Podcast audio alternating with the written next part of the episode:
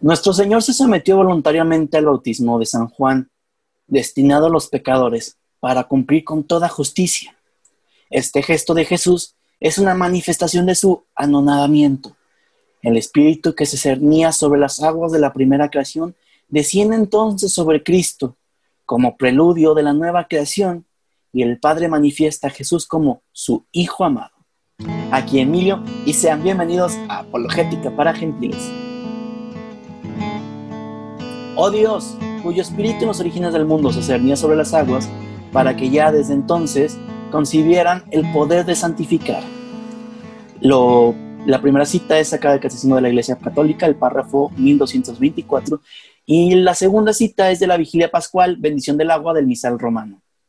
Pero vaya, tenemos muchas celebridades el día de hoy con nosotros para tocar un tema bastante importante, el bautismo del Señor. Como sabrán, estamos siguiendo una cronología bastante interesante, que es la vida misma de Cristo, que es nuestro Señor, básicamente. Mil, mil veces más, ¿verdad? Antes de que me corrijan. Pánico. Bueno, empezamos con la anunciación, continuamos con el nacimiento y niñez de Cristo, y ahora empezamos con su vida pública con el bautismo. Y para hablar de ello, traemos a cuatro invitados que en general son los de siempre. Bueno, tan siquiera Rafael Padre. Pero empecemos con las niñas. Madi, hace como 50 años que no te veíamos. ¿Cómo estás? Muy bien, Emilio, muchas gracias. Contenta de estar aquí. ¿Y qué dices, Madi? ¿Cómo has estado? Muy bien, aquí. ¿Qué te cuento? ¿Tu vida? No. ¿Qué te ha dicho Jesús últimamente? no, hoy vamos a hablar de un tema muy padre que me gusta mucho. Ok. Majo, a ti, ¿cómo estás? ¿Qué te dice la vida? ¿Qué onda, Emilio? ¿Qué dice Egipto? ¿Egipto? No, es que es, una foto. ah, ¿a poco? sí. ¿Y qué, qué dices tú, pues? Pues yo igual que Maggie. no te creas. Eh, nada, pues tengo frío. Ok. Ok, está haciendo, está, estamos, para los que nos siguen en Facebook, pues ya saben que nos están entrando, estamos entrando a épocas decembrinas. Para los que nos escuchan desde el podcast, pues en el momento en que estamos grabando esto, pues él ya continuó porque el padre se está insistiendo que continúe. Así que padre, ¿cómo estamos? Emilio, el chisme es pecado y no estamos en épocas decembrinas, estamos, o sea, no, todavía no. Sí. Exacto. Gracias, padre. Sí, ah. o sea, eso y el chisme es pecado, así que no andes ventaneando ¿Pero en qué momento estoy siendo chismón? No? Estoy muy pues preguntando a la gente que qué onda, como pues estamos en público, hello. Ah. Ok. Pero muy bien, Emilio, contento de estar aquí y vamos con este episodio súper interesante. Rafa, ¿cómo estás? Estuviste aquí antes, ¿cómo estás hoy? Bien. ¿Estás bien, Emilio?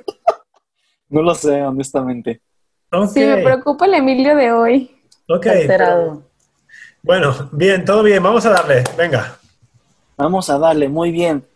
En el año 15 del imperio de Tiberio César, siendo Poncio Pilato procurador de Judea y Herodes tetrarca de Galilea, Filipo su hermano tetrarca de Itur, Iturea y de Traconitea y las Cinias tetrarca de y y Vilene, lo siento, se están burlando de mí, al padre ya lo desesperé, en el pontificado de Anás, pontificado de Anás y Caifás, fue dirigida la palabra de Dios a Juan, hijo de Zacarías, en el desierto, y se fue por toda la región de Jordán, proclamando un bautismo de conversión para perdón de los pecados, como está escrito en el libro de los oráculos del profeta Isaías, voz que clama en el desierto, preparad el camino del Señor, enderezad sus sendas. Todo barranco será rellenado, todo monte, colina será rebajado, lo tortuoso será recto, y las asperezas serán caminos llanos, y todos verán la salvación de Dios. ¿Quién quiere tomar la palabra? Ay, gracias. Ignorando mis... Emilio, a ver, primero que nada, eh, voy a convocar a la audiencia a que hagamos una colecta para mandar a Emilio a un curso de logoterapia, o cómo se llama esto. ¿Dónde deposito? Solo De dicción. de dicción. Te vas a poner una pluma en los labios. Traconítida, lisanias. Bueno, padre, es que no son palabras que uso todos los días. Pues no, pero supuestamente te preparaste para hacer esto, Emilio. Pero no, pero además se supone que sabes leer, Emilio. Exactamente. Son palabras. En fin, pero bueno, eh, independientemente de eso, por favor, si quieren ayudarnos con Emilio, estamos eh, dispuestos a, enviarlo a un curso de dicción y pronunciación. Pero aquí lo importante es el Evangelio. ¿sí? Entonces, ¿qué sucede? Eh, este es el inicio, bueno, el inicio no. Eh, sí, el inicio del Evangelio de San Lucas. ¿no? Eh, entonces, es interesante que San Lucas ponga esta referencia al inicio del capítulo. ¿no? Es una referencia temporal y geográfica, ¿sí? Que podemos ubicar en el tiempo y en el espacio el eh, nacimiento de Jesús. Digo, bueno, antes del nacimiento, el, eh, o después del nacimiento, perdón, el, el, envío de, Juan el Bautista. Es muy importante porque San Lucas, al inicio del Evangelio, creo que ya lo comentamos, pero habla de, de queso, de, querido Teófilo, ¿no? Eh, capítulo 1 de San Lucas, después de haberme informado con exactitud, ¿sí? Te lo quise escribir de forma ordenada para que conozcas la indudable certeza de las enseñanzas que has recibido. Entonces, es importante que no, o sea, que no, este dato que podría parecer como muy X, es importante porque nos sitúa en el tiempo y la historia, para que podamos tener certeza de que esto ha pasado. O sea, esto es una cosa histórica y, esos datos se pueden contrastar con la historia. Entonces, esta es la primera cosa. O sea, la encarnación de Jesús va a ser un hecho histórico trascendente, pero también eh, verificable con los criterios históricos.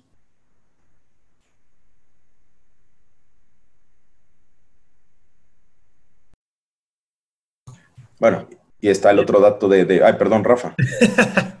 no, no, es que Emilio estaba ocupado, pero solo por, confirmar esto y... Te estaba señalando. Ah, perdón.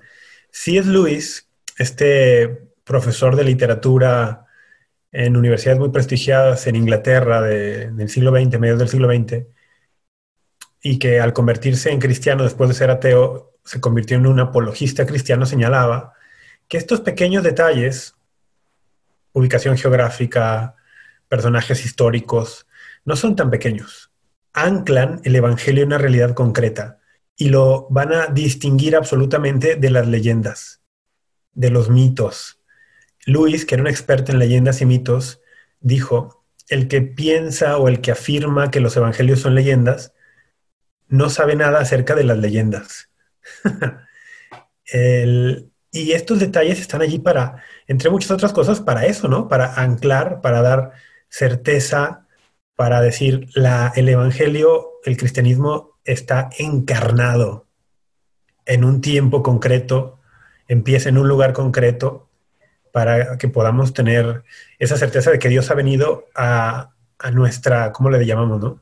A nuestra dimensión.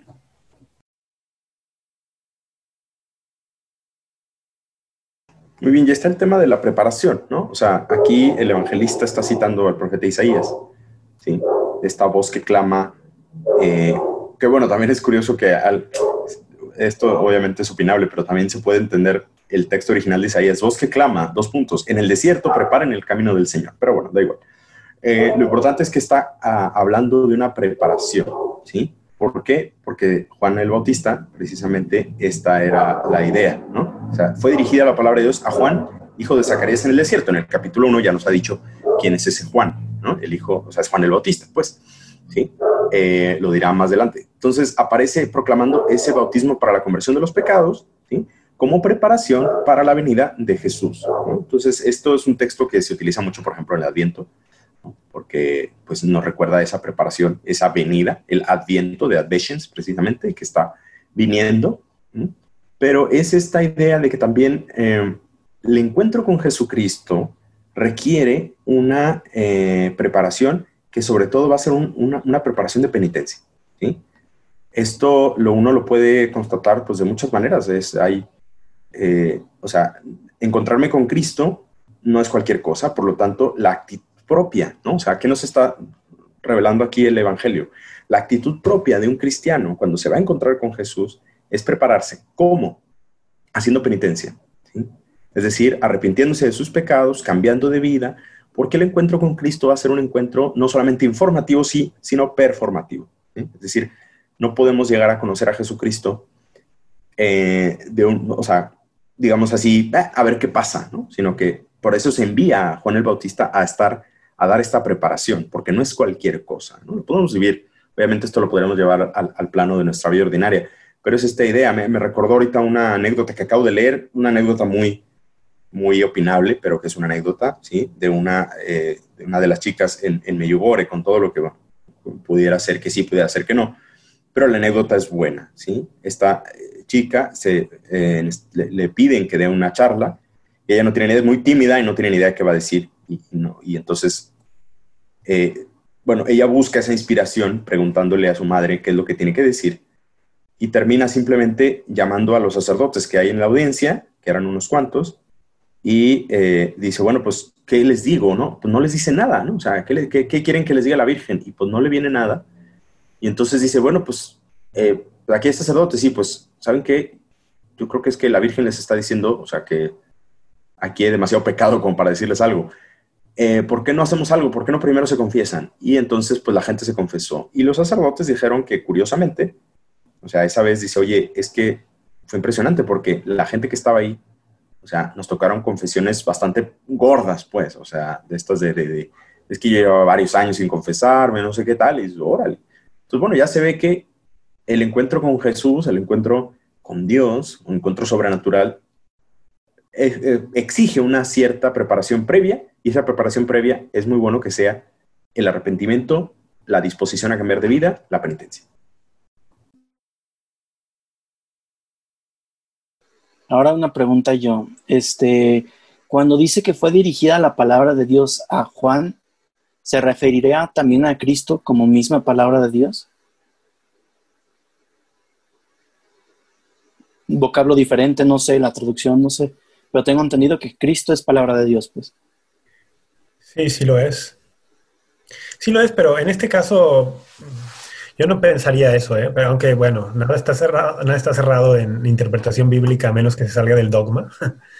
Pero yo no pensaría eso, yo pensaría que más bien está introduciendo a la audiencia a este personaje Juan y le está dando credenciales de profeta.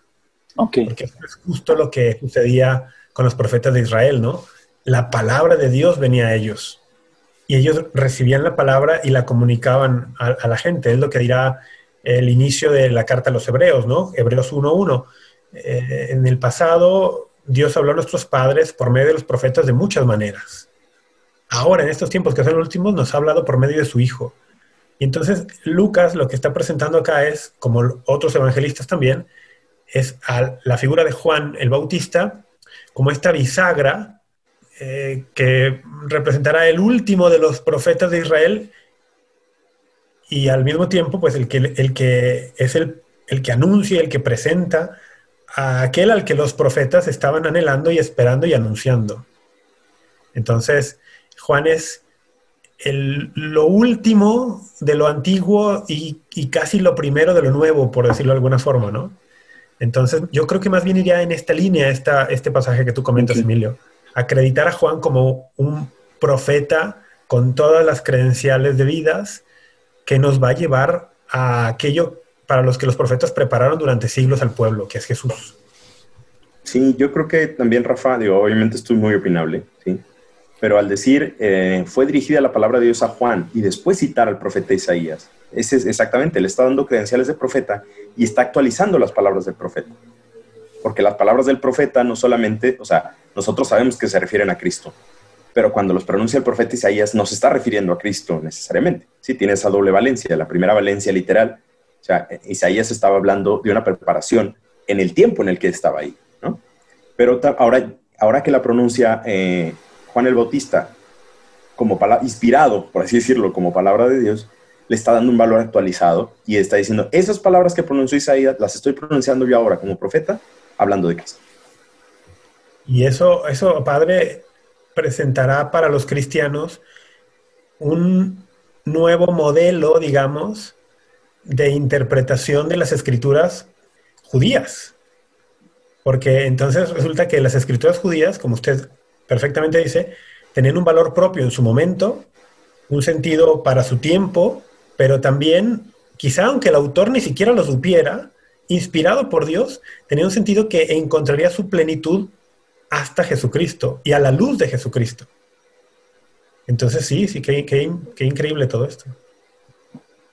Algo que me faltó decir es que el pasaje que leí es del Santo Evangelio según San Lucas 3, versículos del 1 al 6. Pero ahora pasamos al Santo Evangelio de según San Marcos 3, 11 a 17. Eh, Mateos, bueno, tú escribiste Mateo, ¿no? No escribí. Ah, ok, muy bien. Digo, yo no escribí nada de esto, ¿verdad? O sea, el guion sí. Adelante.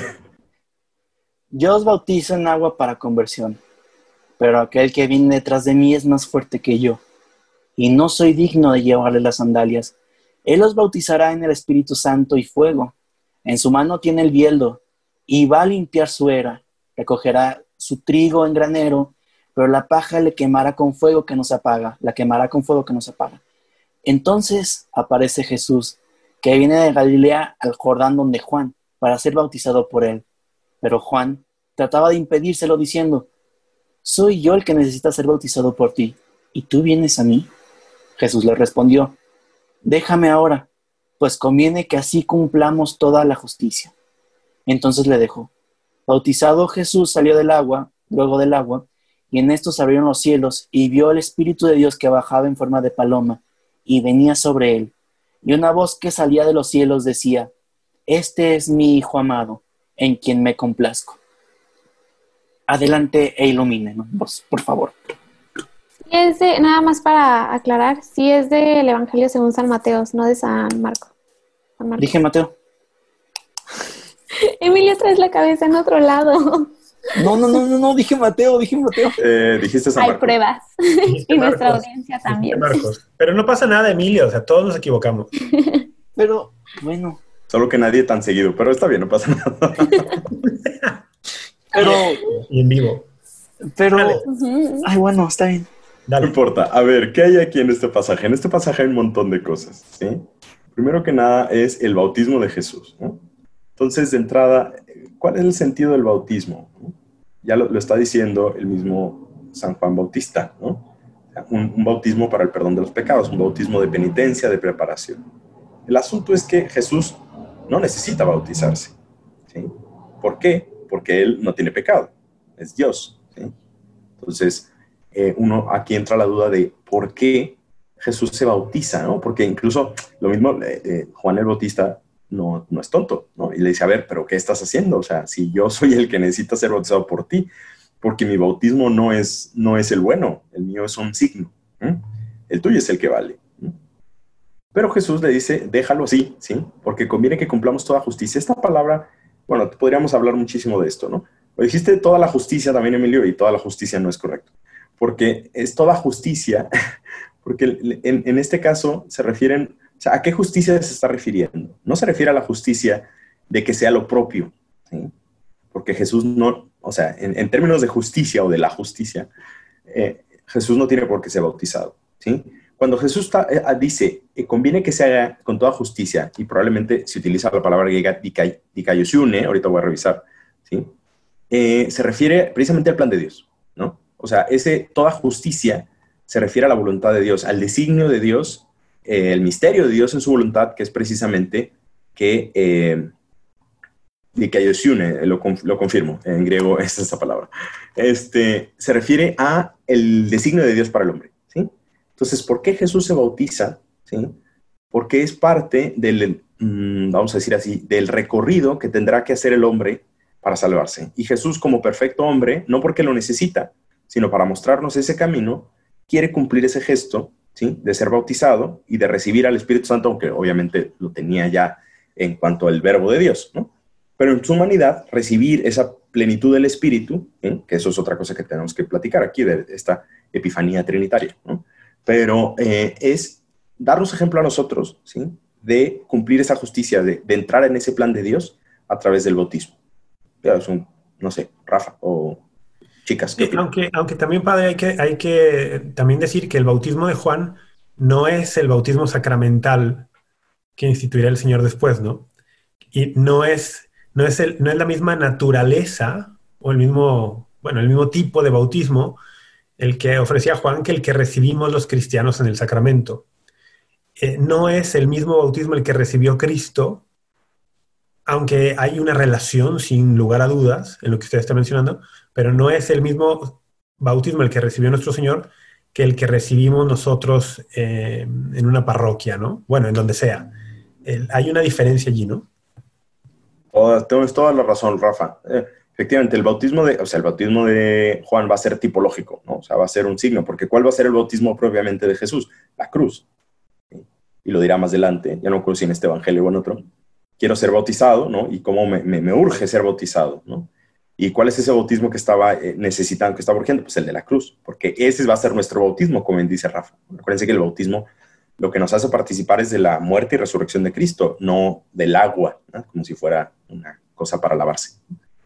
Pero bien, efectivamente, ¿sí? Pero ese término, ahí vamos a entrar en el término de toda justicia que se refiere a hacer, a seguir esta voluntad de Dios. Y la otra cuestión es la cosa trinitaria, que no sé si alguien quiere decir algo de esto. Al parecer Majo quiere decir algo. Pero de la cuestión trinitaria no. este, yo iba a decir, ahí se me movió.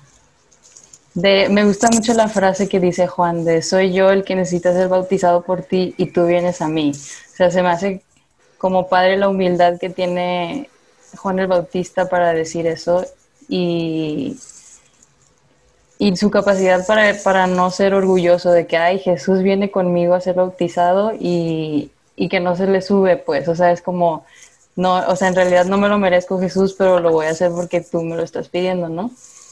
Y me Además, nota que lo reconoce ahí, ¿no? Como lo que es. Digo, lo reconoce desde el vientre en la visitación pero, pero ahí siento yo que, que lo reconoce vivamente, como de, yo no merezco, tú eres el hijo vivo de Dios.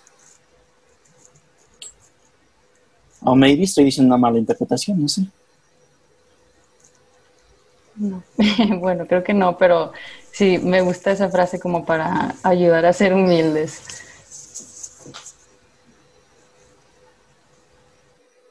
Y pues Padre, en cuestión trinitaria, pues vemos que sale la voz del Padre hablando, pues está Cristo mismo ahí eh, siendo bautizado y, pues desciende sobre el Espíritu Santo, ¿no? Vemos la fórmula Padre, Hijo y Espíritu Santo en un mismo momento de la historia, en un mismo lugar y pues el Padre está diciendo es en quien me complazco, que no sé si estas palabras específicamente creo que tengan una traducción, traducción especial, ¿no? porque tan siquiera yo lo saqué de, de, la Biblia de Jerusalén y no sé si sea, o sea, si tengo una palabra diferente. Por ejemplo, usted que usa la Biblia de Navarra, pero ¿qué significa me complazco?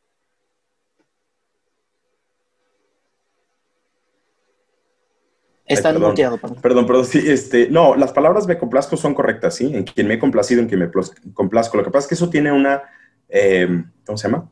una eco veterotestamentaria, pues, o sea, eh, del siervo de Yahvé, ¿sí? El hijo, o sea, Jesús al decir eso está haciendo una referencia ¿sí? al Antiguo Testamento porque el Mesías será el, que, en quien Dios se complace. Eh, acuérdate que, o sea, hay, hay, que varias cosas, ¿eh? O sea, primero, la cuestión trinitaria, o sea, uno puede decir, ah, bueno, pues ya está, ahí sale el Padre y el Espíritu Santo. Pero démonos cuenta que hasta ahorita Jesús no ha revelado al Espíritu Santo ni al Padre, ¿sí? En su predicación no ha aparecido eso. ¿sí? Entonces, obviamente, esto un lector, como está hecha la Biblia, la, hecha, la Biblia está hecha para lectores que ya tienen fe, reconoce aquí esa manifestación de las tres personas en un mismo lugar. Para que quede más claro. ¿sí? Dios Padre, Dios Hijo Espíritu Santo, aquí aparecen ya los tres sin ser, o sea, siendo lo mismo, pero cada quien en tres personas distintas. ¿no? Entonces, eh, por eso es un, capítulo importante, un, punto importante, porque es esa manifestación de las tres personas divinas, ¿no? Y el Espíritu Santo que aparece en forma de paloma, aunque es forma de paloma, no significa que el Espíritu Santo sea una paloma, por favor, ¿no? Es una persona, ¿sí? Solo que se manifiesta, ¿sí? De esa manera. Eh, y esas palabras de Jesús, sobre todo es eso, eh, Emilio, estas palabras de Jesús no están puestas aquí por Mateo, por casualidad. Acuérdate que el Evangelio de San Mateo es un evangelio que intenta demostrar que las escrituras hablaban de Jesucristo. O sea, que Jesucristo es el Mesías del que las escrituras han profetizado. ¿sí? Entonces, claro, al meter esta cita, digamos que un judío piadoso que escuchara, ah, Dios dijo, se abrieron los cielos y Dios dijo, este es mi hijo en quien me complazco, decir, ah, ok, o sea, este es el Mesías, ¿sí? Este es a quien Dios iba a enviar, ¿sí? Para que fuera el redentor de Israel, para que fuera el, Salvador. Entonces tienen esa, esa, ese, ese valor, ¿sí? Que luego, por supuesto, que podemos actualizar también diciendo, pues efectivamente, el Hijo hace, Dios se complace, Dios Padre se complace en el Hijo, porque el Hijo viene a hacer su voluntad, un tema que también en San Mateo va a estar muy presente. Hacer la voluntad de Dios. Por eso también nosotros, cuando queremos participar de la filiación divina, que es lo que tenemos que hacer, pues complacer al Padre haciendo su voluntad.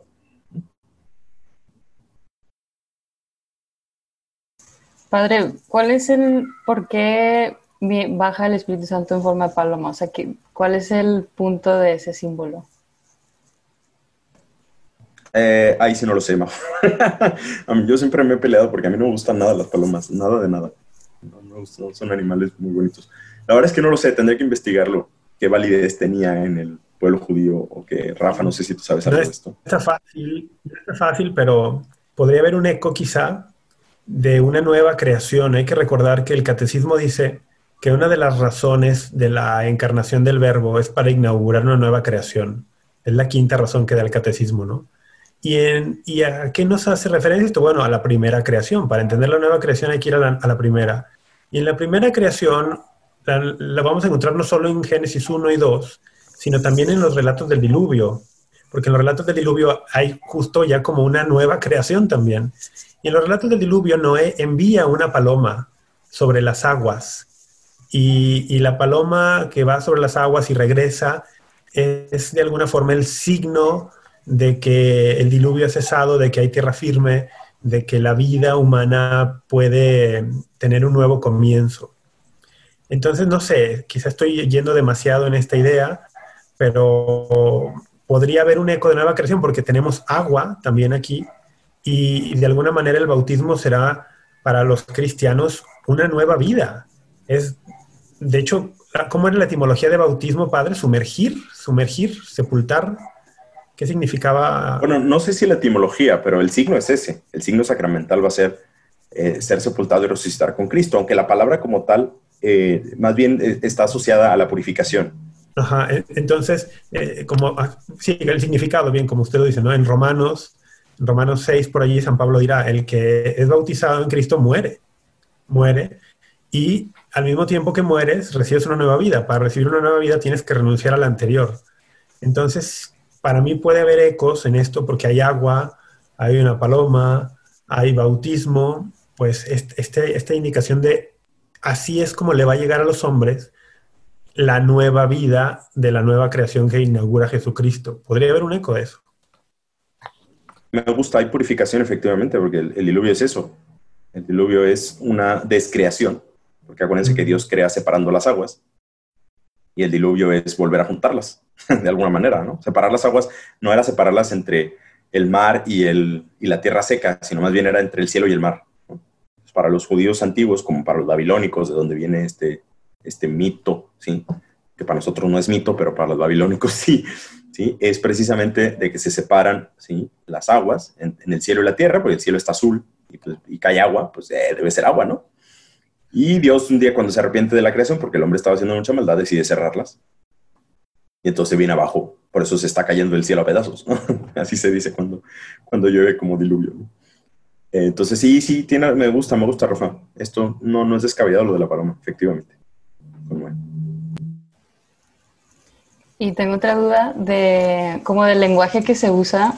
O sea, no sé, mi duda es si es como literal o figurativo la parte de, que se abren los cielos y baja la paloma y se escucha la voz de Dios. O sea, ¿todo eso pasó tal cual o es como una manera de decir?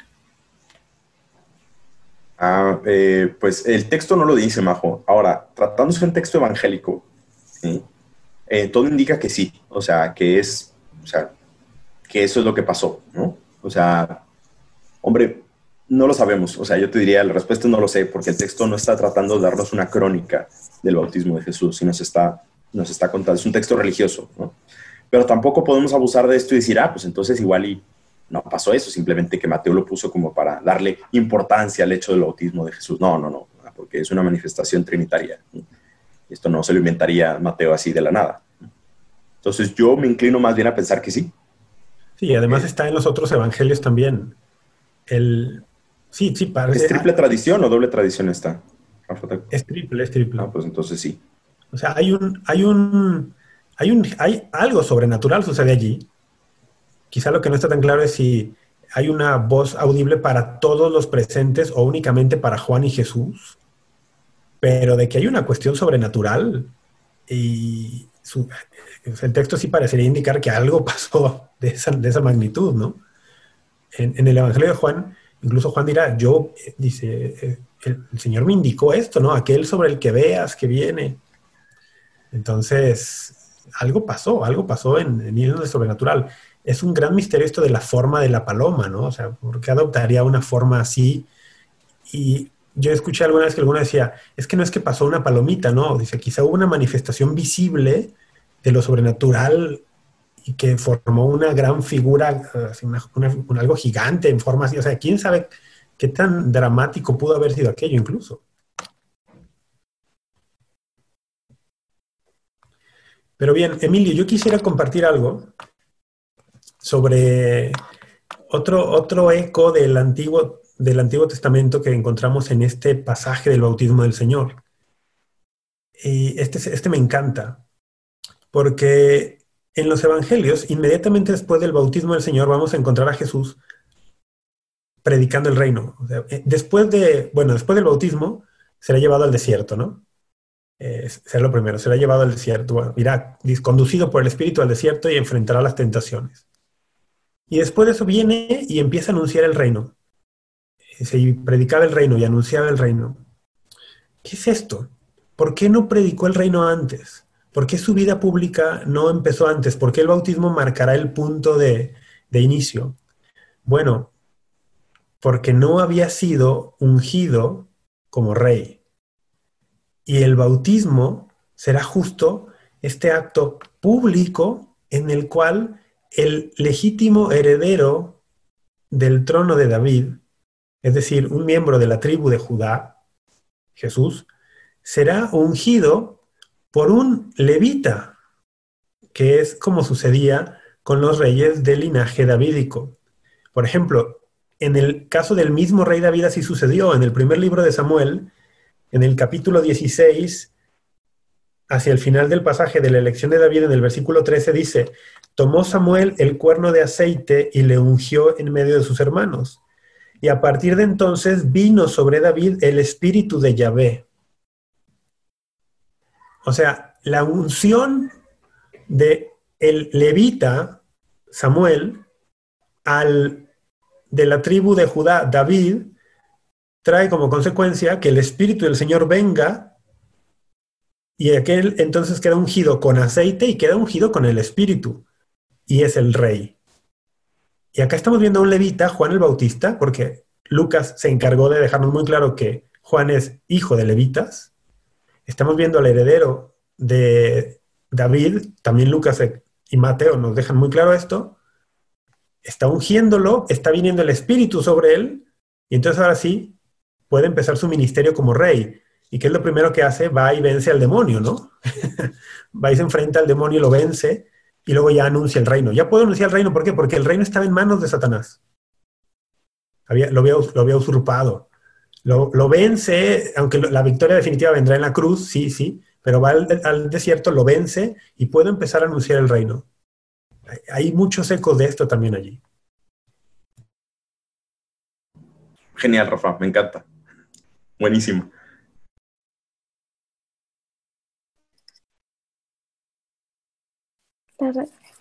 Bueno, ahora los queremos, ya para cerrar, los queremos invitar a seguirnos en todas nuestras redes sociales. En Instagram nos pueden seguir como Amén Católico. En, ¿Qué pasó, Emilio?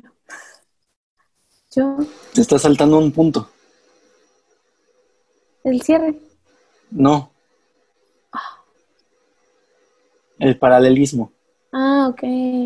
Mm. Ah, ok. Bueno, aquí eh, estábamos analizando el Evangelio según San Lucas en el capítulo 3, versículo 22, que dice, y bajó sobre él el Espíritu Santo en forma corporal como una paloma, y vino una voz del cielo, tú eres mi hijo, yo hoy te he engendrado. Continúa diciendo que tenía 30 años al iniciar su vida pública y da toda la genealogía de Jesús llegando hasta Adán, como ahorita nos mencionaba Rafa. Entonces, si podemos analizar este paralelismo que se menciona en la escritura con, con cómo se va presentando Jesús a su vida pública. De alguna manera ya lo dijo Rafa, porque es lo que acaba de decir, ¿no? Precisamente. Ahora, aquí hay una conexión que confirma esa, esa relación, porque está citando el Salmo 2. Tú eres mi hijo, yo te he engendrado hoy. Es el Salmo 2. Y ese Salmo 2 es un salmo típicamente davídico, ¿sí? Que es un salmo que se atribuía perfectamente a el rey David, ¿sí? Y de hecho, tú eres mi hijo, yo te he engendrado hoy. Eh, obviamente, David no es hijo de Dios. Sin embargo, para, eh, digamos, en la, David sí era considerado un hijo de Dios, no en el sentido literal de la palabra, sino figurado. Por eso se le daba esa, ese título también, ¿no? Y David fungido precisamente como rey, o sea, es un, es un salmo mesiánico y un salmo también real o regal, no sé cómo le, de, la tradición regalista, como quieren llamarle, ¿sí? Pero es un salmo que realza la, la, realeza de David. Entonces aquí está la conexión también muy fuerte, o sea, eh, tú eres mi hijo, yo te he engendrado, eh, hace un paralelo muy fuerte con el Salmo 2, que también nos está indicando que ahí tenemos al, de la profecía de David, ¿no? aquel descendiente de David que iba a ser el Mesías, que iba a perpetuar el trono de Dios para siempre, porque iba a ser ungido, efectivamente. Y que es también el cumplimiento del juramento de alianza que Dios le hace a David en 2 Samuel 7:14, cuando dice, tu hijo será mi hijo. Eh, y, se, sentará, se sentará en tu trono para siempre. Y, usted acaba de decir de pronto ahora algo que, a muchos de nuestros escuchas les vendrá bien que, que lo reafirmemos, porque por naturaleza, efectivamente, únicamente el verbo, la segunda persona de la Trinidad, Jesucristo, es hijo de Dios, por naturaleza. Sin embargo, el Antiguo Testamento sí usaba esta expresión en algunas contadas ocasiones para referirse a algunos personajes, pero no porque fueran de naturaleza divina. El, mismo catecismo nos explicará que la expresión hijo de Dios en el judaísmo se empleaba a veces para referirse a algún rey, a algún profeta, a Israel como pueblo. El pueblo de Israel, exactamente, sí. O incluso a los ángeles en algún momento. De Egipto llamé a mi hijo también, por ejemplo, se refería al pueblo de Israel. ¿no? Entonces, no es, que, no es que atribuya naturaleza divina a estas personas o a estas realidades, sino que era una cuestión para hablar de un lugar privilegiado y una elección divina, ¿no? Solo que cuando llega Jesús, el término hijo de Dios revela su pleno significado. O sea, resulta que Dios tenía un hijo, caray, y, es la revelación trinitaria que ahí sí tendríamos que hacerle todos así, ¿no? Nos explota la cabeza a todos. Y el término de, ahora, digo, simplemente para cerrar con esto, lo que decía Rafa de la unción, eh, precisamente Mesías ¿sí? ¿Por qué se dice que es mesiánico? Porque Mesías significa eso, ungido en hebreo. ¿sí? Mesías es, es precisamente ungido. Y bueno, este, ahora nos, ¿qué pasó?